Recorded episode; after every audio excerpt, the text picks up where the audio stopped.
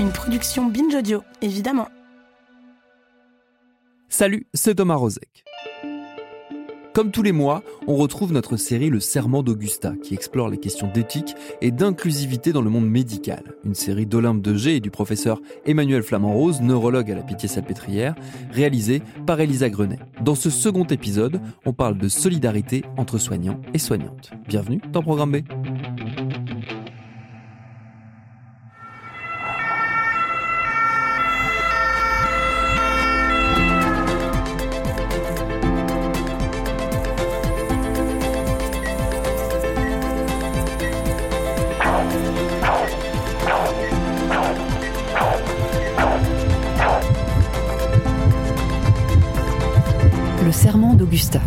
épisode 2.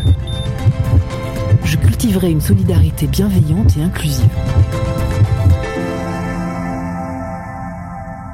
Nous sommes là aujourd'hui car nous voulons continuer à soigner nos patients malgré l'épuisement, malgré la fermeture des lits, malgré les restrictions budgétaires et en dépit des obstacles que nous continuons à surmonter depuis tant d'années, mais nous n'y arrivons plus. L'hôpital public est en crise.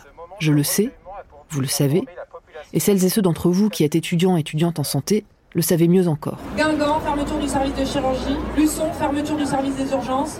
Montauban, fermeture nocturne des urgences. Les soignants et soignantes manifestent, se mettent en grève, des services entiers ferment. Falaise, Montmorillon, Bayeul, Draguignan, Saint-Calais, fermeture La des mort annoncée de l'hôpital public. Depuis plus d'une dizaine d'années, la gestion de l'hôpital public se calque de plus en plus sur la gestion d'une entreprise privée. Cette logique managériale est inspirée de l'industrie. Elle s'appelle le nouveau management public, NMP. Destiné à corriger un état jugé dépensier, ce NMP est présenté par les gouvernements successifs comme la solution pour réduire le déficit de la santé publique et améliorer la productivité à l'hôpital. Seulement, cette gestion focalisée sur des objectifs de rentabilité a des conséquences. Les nouveaux modes de management du personnel créent un climat de tension et de compétition qui met à rude épreuve l'esprit d'équipe, le sentiment de valeur partagée et crée des débordements du côté du harcèlement psychologique ou moral. Dans cette atmosphère tendue, administratifs et soignants s'opposent. Le cloisonnement entre personnel médical et paramédical reste fort l'épuisement des soignants-soignantes est palpable. Leur santé mentale ne cesse de se dégrader, avec des taux records de symptômes anxieux, d'épisodes dépressifs caractérisés, de burn-out. Cette casse matérielle et sociale a aussi d'autres conséquences plus impalpables. Elle remet en cause ce qui fait que les gens ont envie de travailler ensemble, ce qui les lie depuis toujours pour faire face à la maladie, à la mort, elle met à mal quelque chose qui touche presque au sacré. La solidarité entre soignants-soignantes.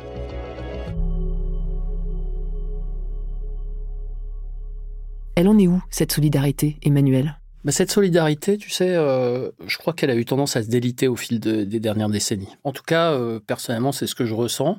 Bah, j'ai un peu, de mal à le raconter en fait parce que ça me rend triste. Puis euh, j'ai pas envie de faire l'ancien combattant. Et alors, ce délitement, on peut essayer d'expliquer pour des raisons structurelles. Pour moi, le premier facteur, au-delà de l'hôpital entreprise, c'est l'hôpital usine.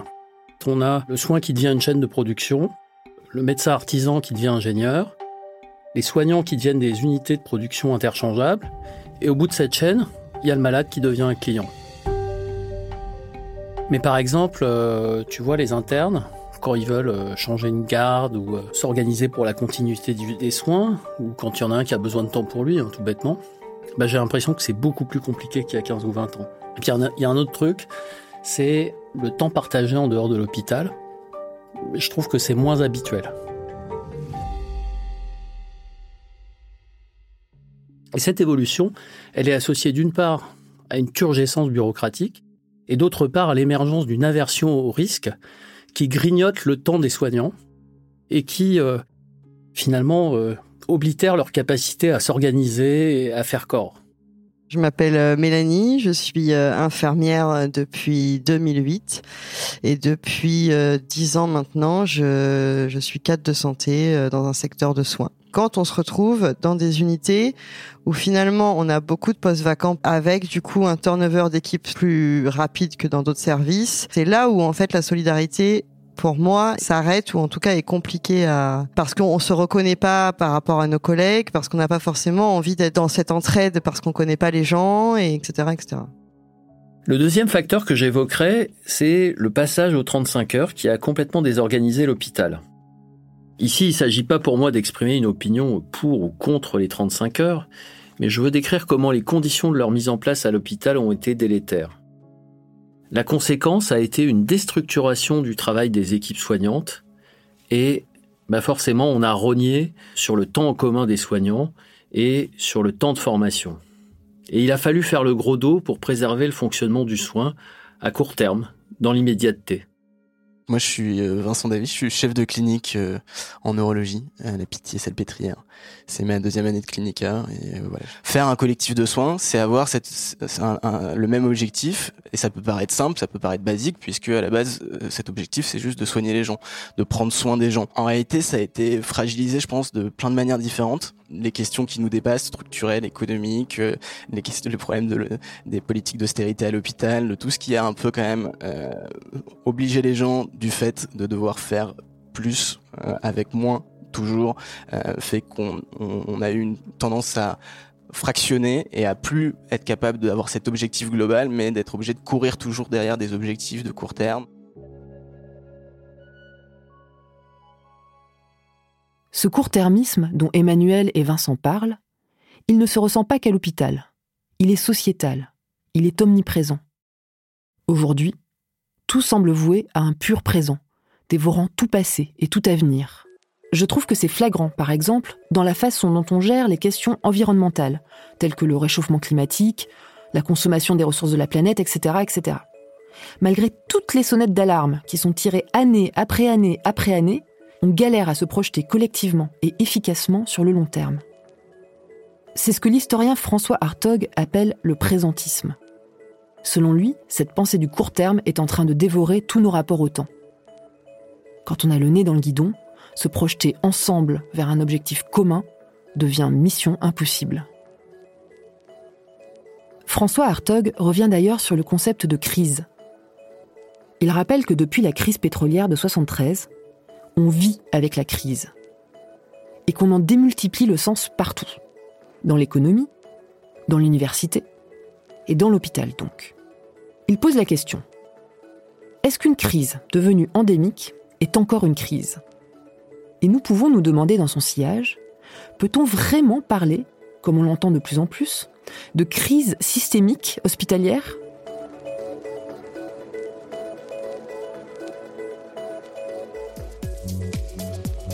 La crise, étymologiquement comme médicalement, c'est un moment décisif, une rupture, qui permet une remise en question. La situation, ou le malade, s'améliore ou bien s'aggrave si aucune solution efficace n'est trouvée. La crise suppose une issue fatale ou favorable. Mais depuis un demi-siècle, nous vivons dans un état de crise sans fin, qui nous pousse à penser il n'y a rien à faire. Ce sentiment d'impuissance, cette difficulté à ressentir notre objectif commun, pour moi, elle est aussi due à un autre facteur. Et j'appelle ça la perte du sacré.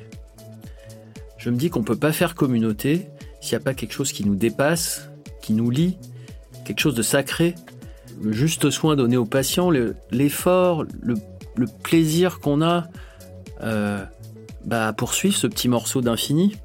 Alors bien sûr, euh, au départ, c'est pas forcément pour ça qu'on devient soignant, parce qu'on n'en a pas idée. Bah, chacun devient soignant pour des raisons euh, qui sont très mêlées. Moi, parfois, je me dis qu'il y a la principale raison, c'est qu'il n'y a pas un autre métier que je pourrais faire aussi bien. Ou parfois, je pense au plaisir enfantin, euh, qui est celui d'apporter des, solutions aux patients qui viennent me voir en consultation, euh, même juste quand je leur donne un petit mieux dans leur vie. Et parfois, je, pense à la récompense renouvelée de, leur regard, euh, de leur gratitude implicite ou euh, exprimée euh, largement avec chaleur. Mais tout ça, ça serait pas assez. Enfin, je veux dire, sur la durée d'une vie, au regard du labeur, des sacrifices, des nuits sans sommeil, je pense que ça suffirait pas. J'ai besoin de sentir, de sentir en moi chaque matin que je me lève pour partir en mission. Et une mission qui me dépasse parce que rendre un peu de santé ou accompagner la maladie, ça signifie changer des vies, changer la vie des malades, changer la vie des familles. Cette mission, elle me dépasse aussi pour une autre raison, c'est que bah, c'est quelque chose que je ne peux pas faire seul. C'est un, un destin collectif.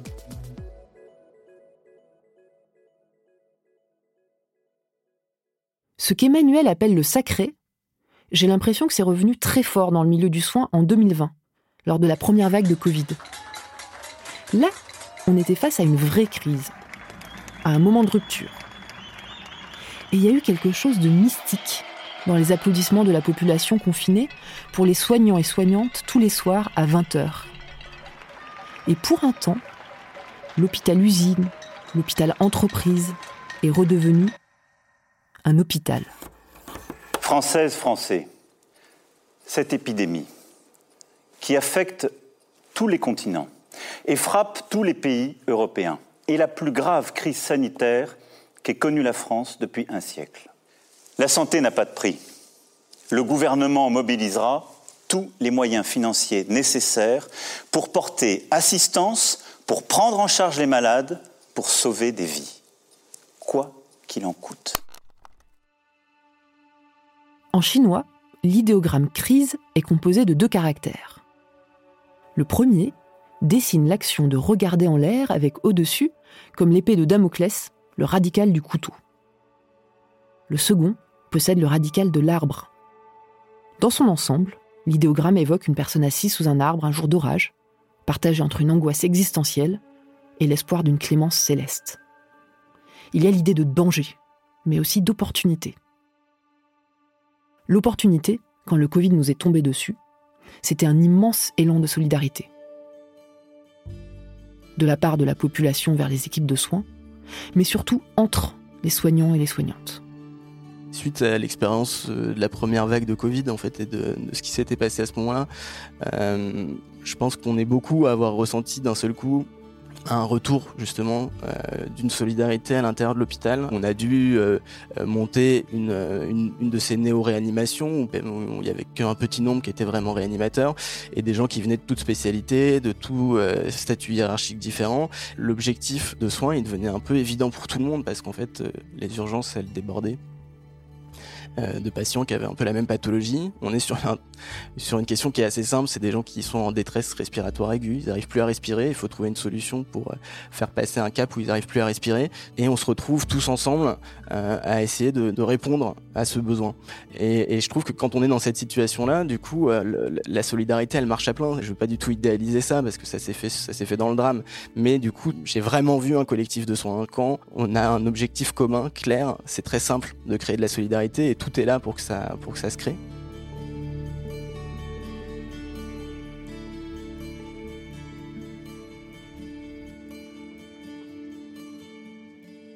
Au moment de la première vague Covid, on a tous eu un sentiment euh, de peur. On partait dans l'inconnu totalement. Partir dans l'inconnu, ça, a des inconvénients, mais ça a cet avantage-là qu'en fait, on peut pas faire seul. Et quand on peut pas faire seul, là forcément il y a, une solidarité qui se crée parce que que ce soit entre nous collègues cadres ou entre infirmières, et soignants ou avec les médecins, il a fallu que là on se on se soude encore plus parce qu'on était face à quelque chose qu'on connaissait pas et aussi qui nous faisait peur. Je pense que cette peur là, elle nous a aidé à être vraiment solidaires entre nous parce que on était inquiet. On a cette trouille, enfin cette peur où en fait on se dit est-ce que je vais y arriver? Et puis après, on peut pas euh, mettre nos familles en fait. Je pouvais pas leur faire porter de risque en fait. Donc euh, ma décision et comme beaucoup de mes collègues après avec beaucoup de difficultés, ça a été que euh, ma famille parte de la maison le temps que moi je travaillais à l'hôpital. Ils sont partis pendant trois mois. Je ne sais pas si aujourd'hui c'est toujours euh, la bonne solution que j'ai prise. En tout cas, elle a, laissé euh, pas mal de choses difficiles, euh, enfin des, séquelles. En tout cas pour mon mari et mes enfants, ça a été vraiment, enfin c'est toujours compliqué en fait au bout de deux ans. Après cette peur, très vite l'excitation, de finalement euh, réussir ce challenge de cette première vague. Et là, donc je me suis proposé euh, pour euh, changer de secteur et pour aller renforcer l'équipe de réanimation, voilà, qui était la plus impactée finalement par cette première vague. On avait, je crois, une trentaine de personnels fixes dans cette réanimation. Et là, très vite, on s'est rendu compte que euh, pour ouvrir le nombre de lits qui était nécessaire, il nous fallait 30 personnes de plus. Là, c'est la panique. On se dit, on va jamais y arriver. Et le lendemain, euh, devant mon bureau, enfin devant le bureau de moi et mes collègues, on avait 30 personnes de province, de cliniques privées, euh, des intérimaires, euh, toutes qui se sont voilà qui sont arrivées et qu'on dit euh, on fait ce que enfin voilà vous nous faites n'importe quel planning, on, vous suit, on est là. Ça c'est un de mes plus beaux souvenirs, enfin parce que je me suis dit ok on est vraiment on est tous ensemble là, on va y arriver. Ça va être dur mais on va y arriver.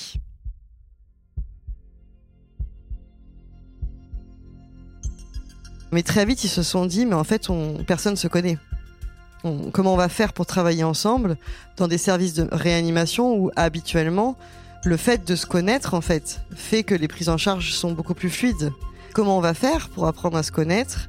Et là, tout bêtement, parce qu'en plus, on était tellement habillés euh, de masques, de, de lunettes, de Charlotte, de, triple blouse, enfin voilà. Personne, même les personnes qui se connaissaient habituellement, se reconnaissaient pas habillées comme ça. Et là, très vite, euh, voilà, une solution a été trouvée. C'était tout de suite de mettre, euh, de, se mettre en fait soit sa photo, soit euh, son nom, son prénom sur sa blouse, pour qu'en fait on fasse tous partie de la même équipe, quoi. On avait une terrasse dans notre bâtiment et on se retrouvait tous les vendredis soirs avec nos masques bien sûr, mais pour tous passer un moment ensemble et il y avait et des médecins et des infirmières et des aides-soignantes et tous les vendredis on se retrouvait finalement pour décharger de la semaine. Et ça, on, c'est vrai qu'on le faisait plus. Enfin, on avait perdu euh, un peu euh, ces moments de convivialité à l'hôpital qui sont finalement hyper importants, de se connaître dans un autre contexte et de se rendre compte qu'on a tous, en tout cas à ce moment-là, on avait tous les mêmes peurs, on avait tous les mêmes excitations, on avait tous les mêmes sentiments finalement. On était tous beaucoup à avoir euh, décidé que nos familles s'en aillent de la maison. Et ça, ça a été un vrai soutien finalement d'en parler ensemble, parce qu'il y a aussi une énorme culpabilité à faire ça, c'est-à-dire euh, de laisser partir, de, de, de, mettre de côté complètement les gens qui d'habitude nous entourent et qui nous soutiennent. Et là, voilà, grosse solidarité entre nous en tout cas. Aujourd'hui, on est toujours ballotté de variants en variants et de vagues de Covid en vagues de Covid. Oubliez la, santé, qui n'a pas de prix. Le nouveau management public et l'austérité ont repris leurs droits à l'hôpital, exactement comme avant mars 2020. En réponse, les mouvements sociaux ont eux aussi repris. Et c'est dans cette lutte commune que jaillissent les initiatives qui alimentent le collectif notamment en rapprochant des corps de métier qui se parlaient peu.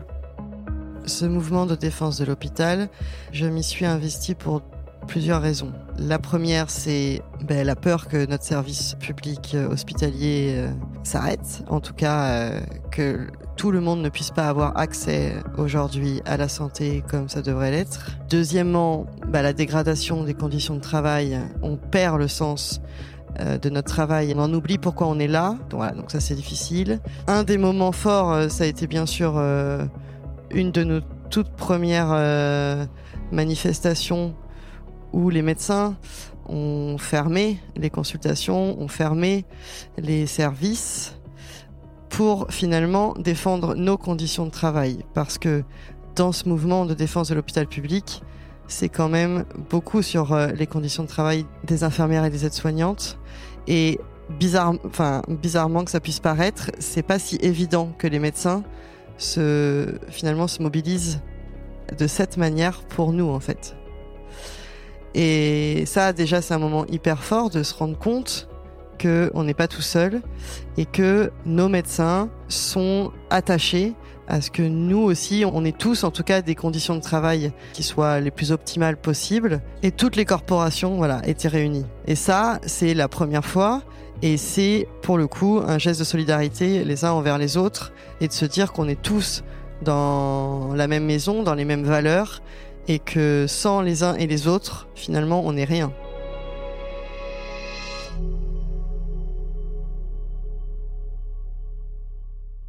Il y a eu un moment hyper fort, ça a été une manifestation qu'on a fait après la première vague. Et je me rappelle, on a manifesté de la Pitié-Salpêtrière jusqu'à la mairie euh, de Paris et on, passe euh, boulevard boulevard on s'arrête euh, place du Bourg-Thibourg dans le Marais. Il y a eu un discours de fées et là on, a commencé à nous applaudir et ça a duré un quart, 10 minutes, un quart d'heure. On avait tous les larmes et tous en se disant qu'on avait l'impression d'avoir euh, fait la guerre pendant cette première vague, mais que les gens reconnaissaient ça et, et qu'on se disait ils vont nous soutenir. Peut-être qu'enfin ils ont compris en fait que vraiment là on l'a fait, mais en donnant euh, tellement de nous que c'est c'est possible sur un, court terme, c'est-à-dire sur trois mois, se séparer de sa famille, euh, faire 9h, 21h à l'hôpital, faire des heures et des heures, faire des heures sub, faire, enfin, finalement, on, voilà, tout, enfin, on a mis de côté finalement totalement notre vie. Ce mouvement, moi en tout cas, pour ma part, il m'a fait tenir les deux dernières années. C'est-à-dire que le fait de défendre l'hôpital public, finalement, me faisait me lever le matin en me disant, ok, j'ai des journées, c'est pas facile, mais il y a, y a un truc de positif là-dedans, c'est que il y a un mouvement, il y a des discussions qui se créent finalement entre, entre médecins, entre cadres, entre infirmières, entre des choses qui n'existaient pas, en tout cas, je trouve moins avant. On n'a plus de blues, on n'a plus de badge, on s'appelle Mélanie, on s'appelle euh, euh, André, on s'appelle, euh, enfin, on n'a plus de, de titres finalement. Et là, on se parle tous, on est tous en fait des soignants. Travailler ensemble faire corps, reconnaître la valeur de chaque personne et de chaque métier, s'entendre, collaborer, se soutenir, compter les uns et les unes sur les autres pour que les patients et patientes puissent compter sur elles et eux. Côté soignant, la solidarité est importante pour que le travail du soin garde un sens. Un sens, c'est-à-dire à la fois une direction commune et une signification qui transcende le quotidien, la technique. Mais pour les patients et patientes aussi, cette solidarité des professionnels de santé est primordiale. La cohésion est un ingrédient nécessaire au bon fonctionnement d'une équipe de soins. Ce besoin structurel d'entraide est particulièrement frappant dans les maternités. Marc Domergue, je suis le chef du service de gynécologie obstétrique de la Pitié-Salpêtrière à Paris. Moi, c'est euh, Fanny, je suis étudiante sage-femme en troisième année à l'école de Dijon. Et moi, c'est Suzanne, étudiante sage-femme dans la même promo que Fanny en troisième année à l'école de Dijon. On est toutes les deux euh, membres de l'association des étudiants et étudiantes sage-femmes de Dijon.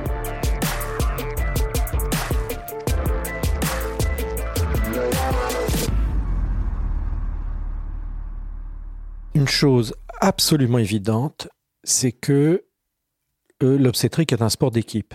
S'il y a une partie de l'équipe qui fait défaut, plus rien ne marche. Il y a de moins en moins de sages-femmes à l'hôpital parce que les conditions à l'hôpital, on n'a pas assez de matériel, on n'est pas assez soutenu par euh, les autres professionnels de santé. Du coup, il y a de moins en moins de jeunes sages-femmes, jeunes diplômés qui se dirigent vers l'hôpital. Et du coup, il, y a plus il manque de plus en plus de sages-femmes à l'hôpital. Donc, la prise en charge des patientes est détériorée, si ce n'est catastrophique. Euh, bah, là, typiquement, l'exemple, dans notre région, dans le département voisin, il y a une seule maternité. Et là, elle est fermée pendant une semaine parce qu'il n'y a plus de sage-femme.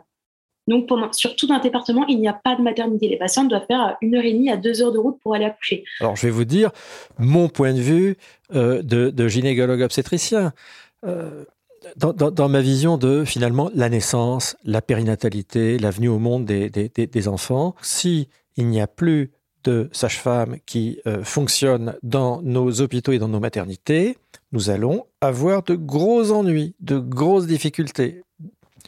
De ce fait, je suis très sensible aux mouvements sociaux qui peuvent venir de cette corporation. Ça fait du bien de voir que d'autres professions puissent euh, justement accepter ces revendications. Chez les personnels de santé en général, à chaque fois qu'il y a des grèves, ben, on fait rien on met un badge en grève et puis on soigne les gens comme d'habitude. Euh, donc, euh, une des idées a été qu'il y ait un jour donné, il y ait vraiment le nombre minimum de sages-femmes dans le service. Au départ, on avait été un peu, on avait eu les yeux plus gros que le ventre, on avait dit aucun problème, on va faire une journée avec zéro sage-femme. On s'était partagé le boulot, etc. Puis on s'est rendu compte euh, qu'on n'y arriverait pas parce que on n'allait pas savoir faire le, boulot. Donc, effectivement, on s'est partagé le boulot, mais on a gardé des sages-femmes en, rescue euh, pour ce qu'on ne saurait pas faire. Une des particularités des sages-femmes, c'est qu'elles savent à la fois s'occuper des mères et s'occuper des nouveau-nés. Une des particularités des gynécologues obstétriciens, malgré toute leur bonne volonté, c'est que devant un nouveau-né, ils sont extrêmement démunis. Voilà, je, suis arrivé le matin, euh, j'avais un peu révisé dans, la soirée, et il n'y avait pas trop de femmes en salle de naissance parce qu'on n'avait pas mis de déclenchement. Il y en avait deux. Mon co-sage-femme, on a pris chacun euh, une femme enceinte. On avait très attention à ne pas faire de bêtises. On avait mal à la tête. Il fallait bien remplir les dossiers, etc. Pour moi, la bonne nouvelle, c'est que l'accouchement n'a pas été normal. Donc, je me suis retrouvé euh, dans mes repères habituels et euh, il y a eu une extraction instrumentale, enfin une aide, une aide à la naissance. J'ai fait euh, quand même appel à la sage-femme qui était de sécurité en salle de naissance en disant je pense que ce nouveau-né va pas trop mal, mais vraiment là une, petite aide serait utile. voilà, voilà, voilà, comment ça s'est passé. Notre formation de base, elle est assez, elle est peu connue, que ce soit par le public en général, mais aussi par le public hospitalier. Par exemple, quand on entre en médecine, on est obligé de faire un stage infirmier euh, pendant l'été euh, entre euh, la première année et la deuxième. c'est quelque chose qui est bien, je trouve, pour se rendre compte aussi du métier, mais il ne faut pas oublier que les médecins ne seront pas forcément amenés à travailler avec des infirmiers infirmières et que justement les gynécologues seront plutôt amenés à travailler avec des sages-femmes et que jamais dans la formation d'externe ou même d'interne en gynéco, ils vont proposer de faire des gardes avec les sages-femmes. Les médecins, euh, souvent, ne savent pas, font pas la différence entre une sage-femme et une infirmière. Donc, déjà, il y a une, différence de reconnaissance euh, sur notre statut, sur nos droits, le droit de prescription et tout ça. Et je pense euh, encore plus sur le fait que toute notre formation est tournée autour des femmes et du respect des femmes. Le respect des femmes, on va y venir. Parce que, ok, la solidarité fonctionne au moment où on a le plus besoin. Mais quand on prend le temps du recul, on ne peut pas dire qu'elle soit parfaite. Avec ma sensibilité de féministe, je me demande comment la solidarité entre soignants-soignantes peut s'exprimer dans un contexte où les violences sexistes sont légion et bien trop souvent tolérées, tout particulièrement dans le corps médical. Une étude récente de l'association Donner des ailes à la santé, E2LES, indique que 80% des femmes médecins ont déjà subi des propos choquants, des gestes inappropriés près de 7 femmes médecins sur 10 ont déjà vécu des paroles, attitudes, commentaires, blagues à connotation sexiste sur leurs compétences professionnelles, leur physique, leur apparence ou leur tenue vestimentaire. Un tiers ont été victimes de gestes à connotation sexuelle, voire d'attouchements. Un quart ont fait face à des pressions pour obtenir des faveurs sexuelles. 17% se sont retrouvés dans des situations d'agression sexuelle. C'est au moment de l'internat que les femmes médecins interrogées se sont senties les plus discriminées, à 59%. À l'externat, elles sont 55%. À ce stade, difficile de ne pas se tourner vers la culture carabine.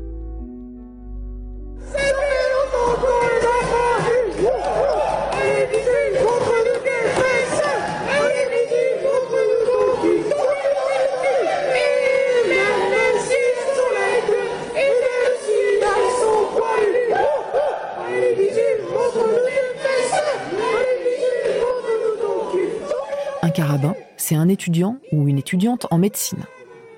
Il y a plusieurs hypothèses à l'origine de ce mot. Je vais vous raconter ma préférée.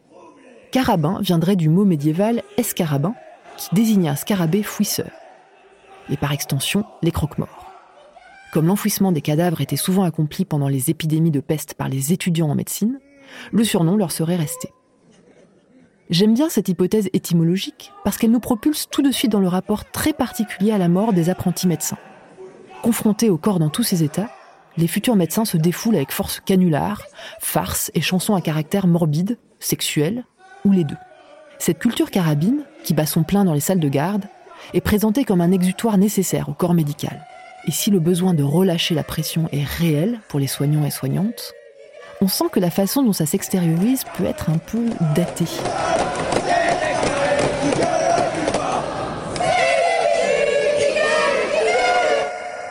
Pour parler de la culture carabine et de son impact sur les solidarités à l'hôpital, j'ai rencontré Myriam Dergam à la fac de Saint-Étienne, où elle est interne en médecine générale, mais pas que. Elle a aussi un master en sciences politiques et elle porte un projet de recherche sur les risques psychosociaux chez les étudiants et étudiantes en médecine. En 2020, elle a publié dans la revue Médecine un article intitulé De l'esprit carabin aux discriminations en santé. L'esprit carabin, c'est quelque chose qui s'apprend vraiment tout au long des études de médecine. Et donc, il y a tout un fantasme autour de ce que c'est, autour des gardes, autour des salles de garde, autour de l'humour, autour de ce que c'est qu'être médecin, enchaîner les nuits, être plein de café, enfin, toutes ces petites choses-là. Et finalement, euh, c'est ce qu'on appelle un, un processus de socialisation anticipatrice. C'est que on a tellement cette image qu'on va chercher à la développer et à s'intégrer dedans. Mais comme l'esprit carabin, c'est aussi toutes ces blagues euh, sexistes, racistes et discriminatoires au sens large. Quand on arrive en deuxième année, on trouve ça cool, on se dit, ben oui, nous, on soigne tout le monde, du coup, c'est flirter un peu avec l'interdit quand on chante des chants qui sont ouvertement racistes, ouvertement sexistes, mais qu'on se dit, ben finalement, nous, on sait qu'on ne l'est pas. Sauf que la réalité, elle est malheureusement pas aussi jolie. En médecine, on est majoritairement des gens privilégiés, c'est-à-dire qui ne subissons pas beaucoup de discrimination d'une certaine classe sociale, d'une certaine identité de genre.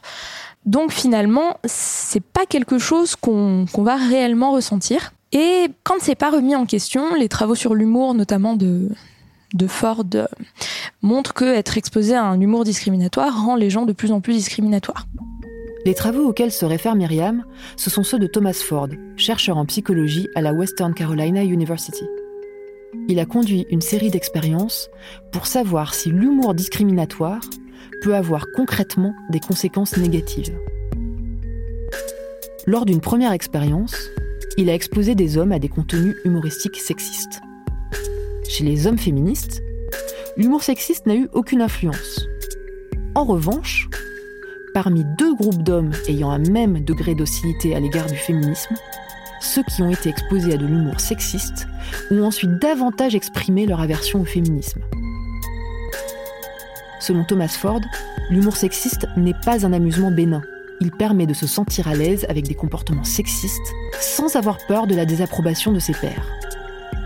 Ford a également démontré que lorsqu'une personne a une perception négative d'une minorité, l'exposer à des blagues discriminatoires la libère de ses inhibitions et lui fait même ressentir une certaine légitimité à discriminer la minorité en question. Cet humour cible souvent des populations qui sont sociologiquement défavorisées, c'est-à-dire les femmes, c'est-à-dire les personnes racisées, les personnes trans, les personnes handicapées. C'est un humour qui n'a rien de subversif, c'est rire des personnes qui sont déjà en situation de détresse et dont tout le monde se moque. Un humour subversif aujourd'hui, ce serait de rire des puissants. Ça perpétue des clichés de culture du viol, ça perpétue des clichés racistes, ça perpétue des clichés sexistes, classistes, transphobes, en tout cas des clichés discriminatoires dont les patients seront les premières victimes. Et dont finalement nos confrères et consoeurs sont aussi les victimes. On peut faire mieux comme humour si, soi-disant, on est si intelligent. Cette culture carabine qui se veut fédératrice l'est en fait très peu, puisqu'elle exclut plus qu'elle n'inclut. Et ça, il y a des médecins qui aimeraient bien que ça change.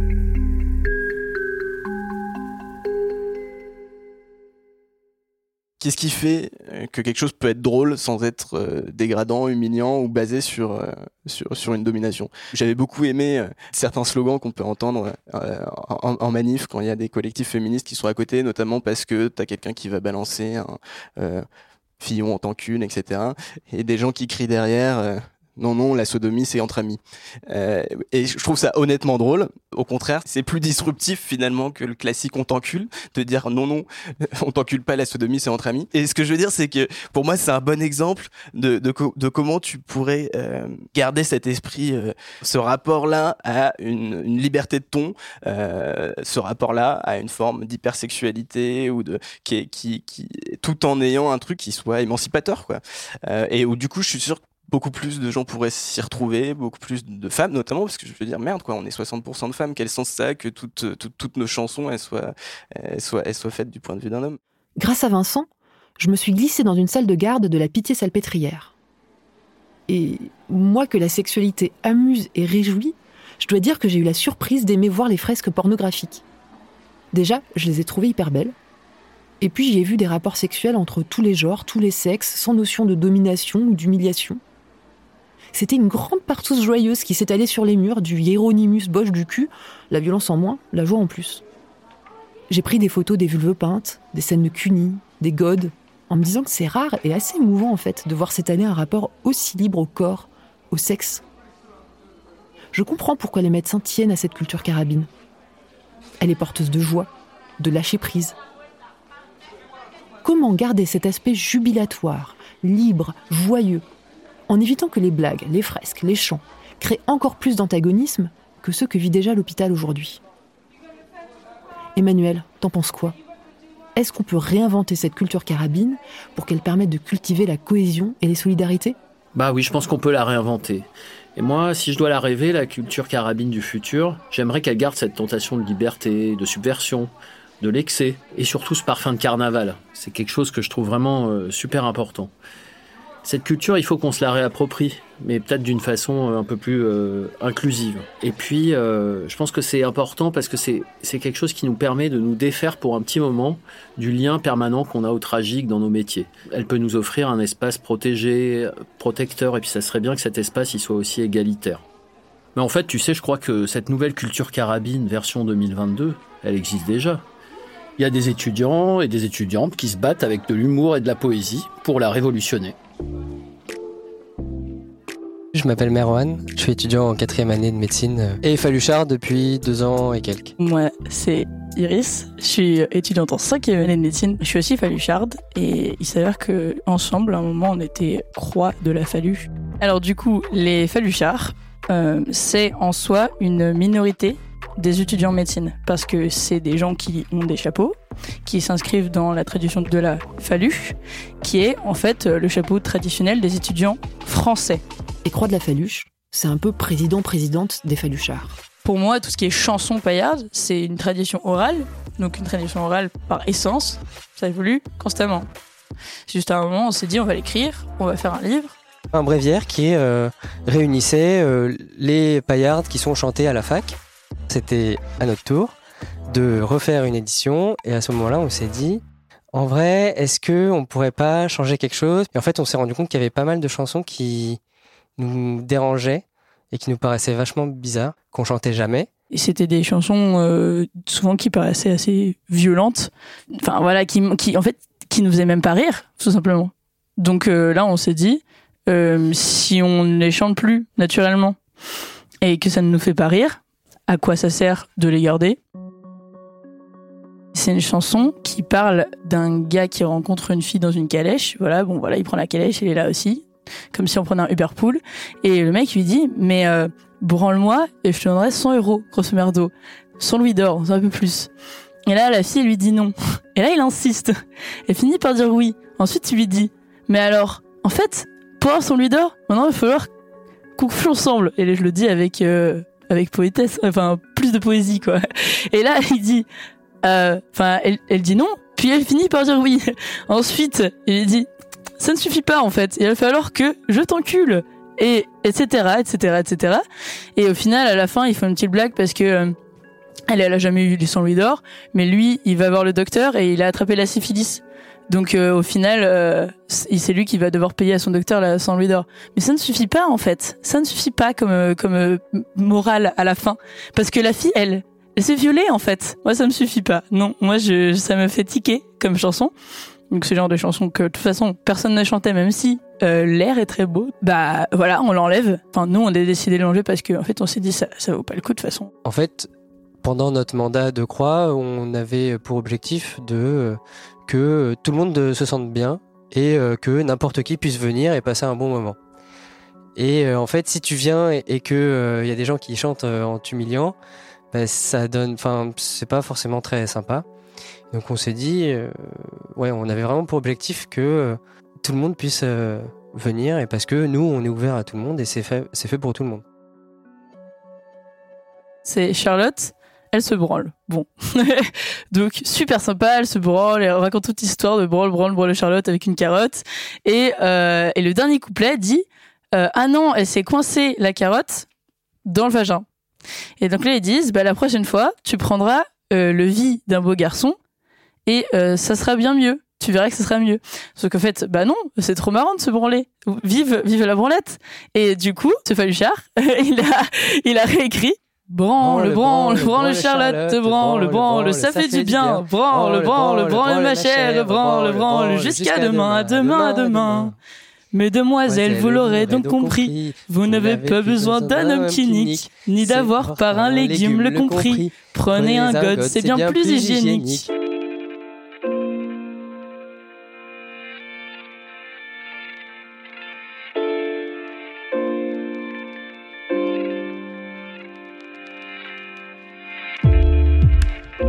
Donc je m'appelle Alia, je suis étudiante en médecine.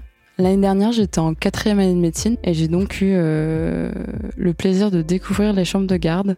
Et euh, il y avait un dessin obscène sur un mur à côté de la fenêtre qui, euh, qui au départ en fait était pas obscène, c'était juste un koala sur un arbre. Et puis il y a quelqu'un qui a rajouté une euh, femme qui du coup se faisait pénétrer par une branche de l'arbre et ça m'était insupportable. Donc pendant ma garde, je mettais un tissu au départ dessus. Et euh, pendant toute la durée de mon stage, euh, je me disais, il faut que je... Enfin, je, veux repeindre ce mur pour qu'il y ait plus ce dessin-là. J'avais préparé un pochoir du visage d'une femme. Je l'ai pas fait seule, j'étais avec une amie, du coup, qui avait été tentée par l'idée et qui, elle, a plutôt euh, écrit des messages sur les murs de la chambre. Elle avait écrit médecine inclusive et holistique par exemple, sur les murs. Elle avait écrit des, slogans euh, queer et LGBT aussi sur les murs. J'ai repeint le dessin afin de le couvrir euh, en couleur jaune et puis j'ai mis mon pochoir par-dessus euh, en bleu. Dans un sens, c'est dans le but de, changer la culture commune que j'ai fait ça. Parce que pour moi, ça, cette culture-là euh, correspond pas à nos études, puisqu'on on apprend enfin les mystères de nos propres corps et du, du corps des autres. Et dans notre pratique, on est tout le temps en, face des autres et de la complexité en fait de l'être humain. Et pour moi, ça s'associe à une approche euh, qui doit être respectueuse, mais aussi euh, inspirée quelque part par quelque chose de beau, enfin de cher- rechercher quelque chose de beau dans notre approche médicale. J'ai le sentiment que les solidarités à l'hôpital jouent le rôle d'un safe space pour les soignants et soignantes. Comme un espace de sécurité, où ils elles peuvent enfin baisser la garde. C'est peut-être pour ça qu'il est si important de cultiver des solidarités inclusives, ouvertes, pour que chacun chacune puisse s'y sentir accueilli, entendu et y trouver du soutien. Se sentir safe, ça a aussi une vertu pour les soignants et soignantes, celle de permettre de se décentrer, pour mieux se centrer sur les patients et patientes. Finalement, Emmanuel, ces personnes qui viennent consulter chaque jour, est-ce que ce sont pas elles qui donnent du sens au travail de chaque soignant et soignante? Moi, je me dis, c'est les moments vécus avec elles et eux qui confient, j'ai l'impression, au sacré dont tu parlais. Comment tu fais pour cultiver ce sens du sacré, toi? Pour tisser du lien entre soignants et soignantes? Bah moi, ma piste, c'est les histoires. Parce que tu vois, les histoires, je pense que c'est le truc qu'il nous faut pour pouvoir euh, bah, partager ce qu'on vit, partager euh, nos préoccupations, euh, nos tourments. Parce que tu vois, on est, on est toujours au contact du tragique, de la maladie, de la mort. Et bah, l'histoire, c'est vraiment l'idéal pour, euh, pour recolorier ça, pour nous permettre de sortir de ça. Ça aide à se décentrer. Et c'est important parce que pour être centré sur le patient, il faut pouvoir se décentrer. Et ça implique non seulement une compétence, mais ça, ça implique euh, aussi l'assurance d'évoluer dans un environnement euh, sécurisé et convivial. Il y a les histoires qu'on raconte aux patients de façon à ce qu'ils puissent donner du sens à ce qu'ils vivent. Et puis il y a surtout les histoires qu'on se raconte en- entre nous. Et pour ces histoires-là, euh, moi j'emprunte volontiers euh, au sacré. Alors ça peut être par exemple euh, euh, l'histoire d'un diagnostic ou d'un traitement qui change une vie. Ça peut être l'histoire d'un moment de soin qui raconte l'engagement, qui raconte les solidarités. Et puis ça peut être des choses toutes simples, comme par exemple des mots tendres qui ont été échangés au cœur, du soin dans un moment de détresse et, qu'on se raconte. Et puis après, ces histoires-là, eh ben, elles restent, une fois qu'on les a partagées, on s'en rappelle pour toute la vie.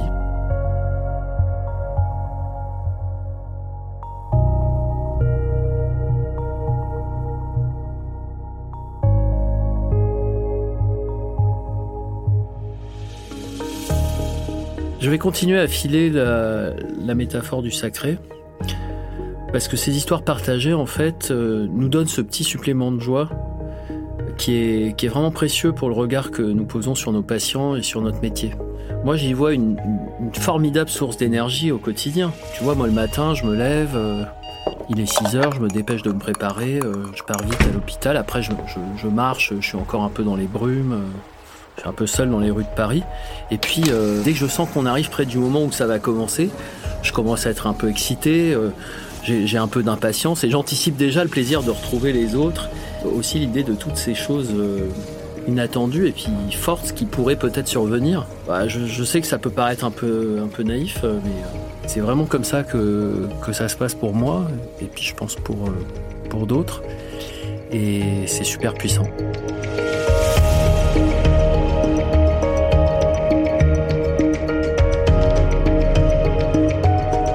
Le Serment d'Augusta est un podcast de Binge Audio, un hors-série Programme B en partenariat avec la faculté de médecine Sorbonne Université, écrit par Olympe de G et Emmanuel Flamand-Rose, avec la participation de Rosane Le Saint, réalisé par Elisa Grenet et produit par Anaïs Daïka. En supervision, David Carzon, directeur de la rédaction de Binge Audio.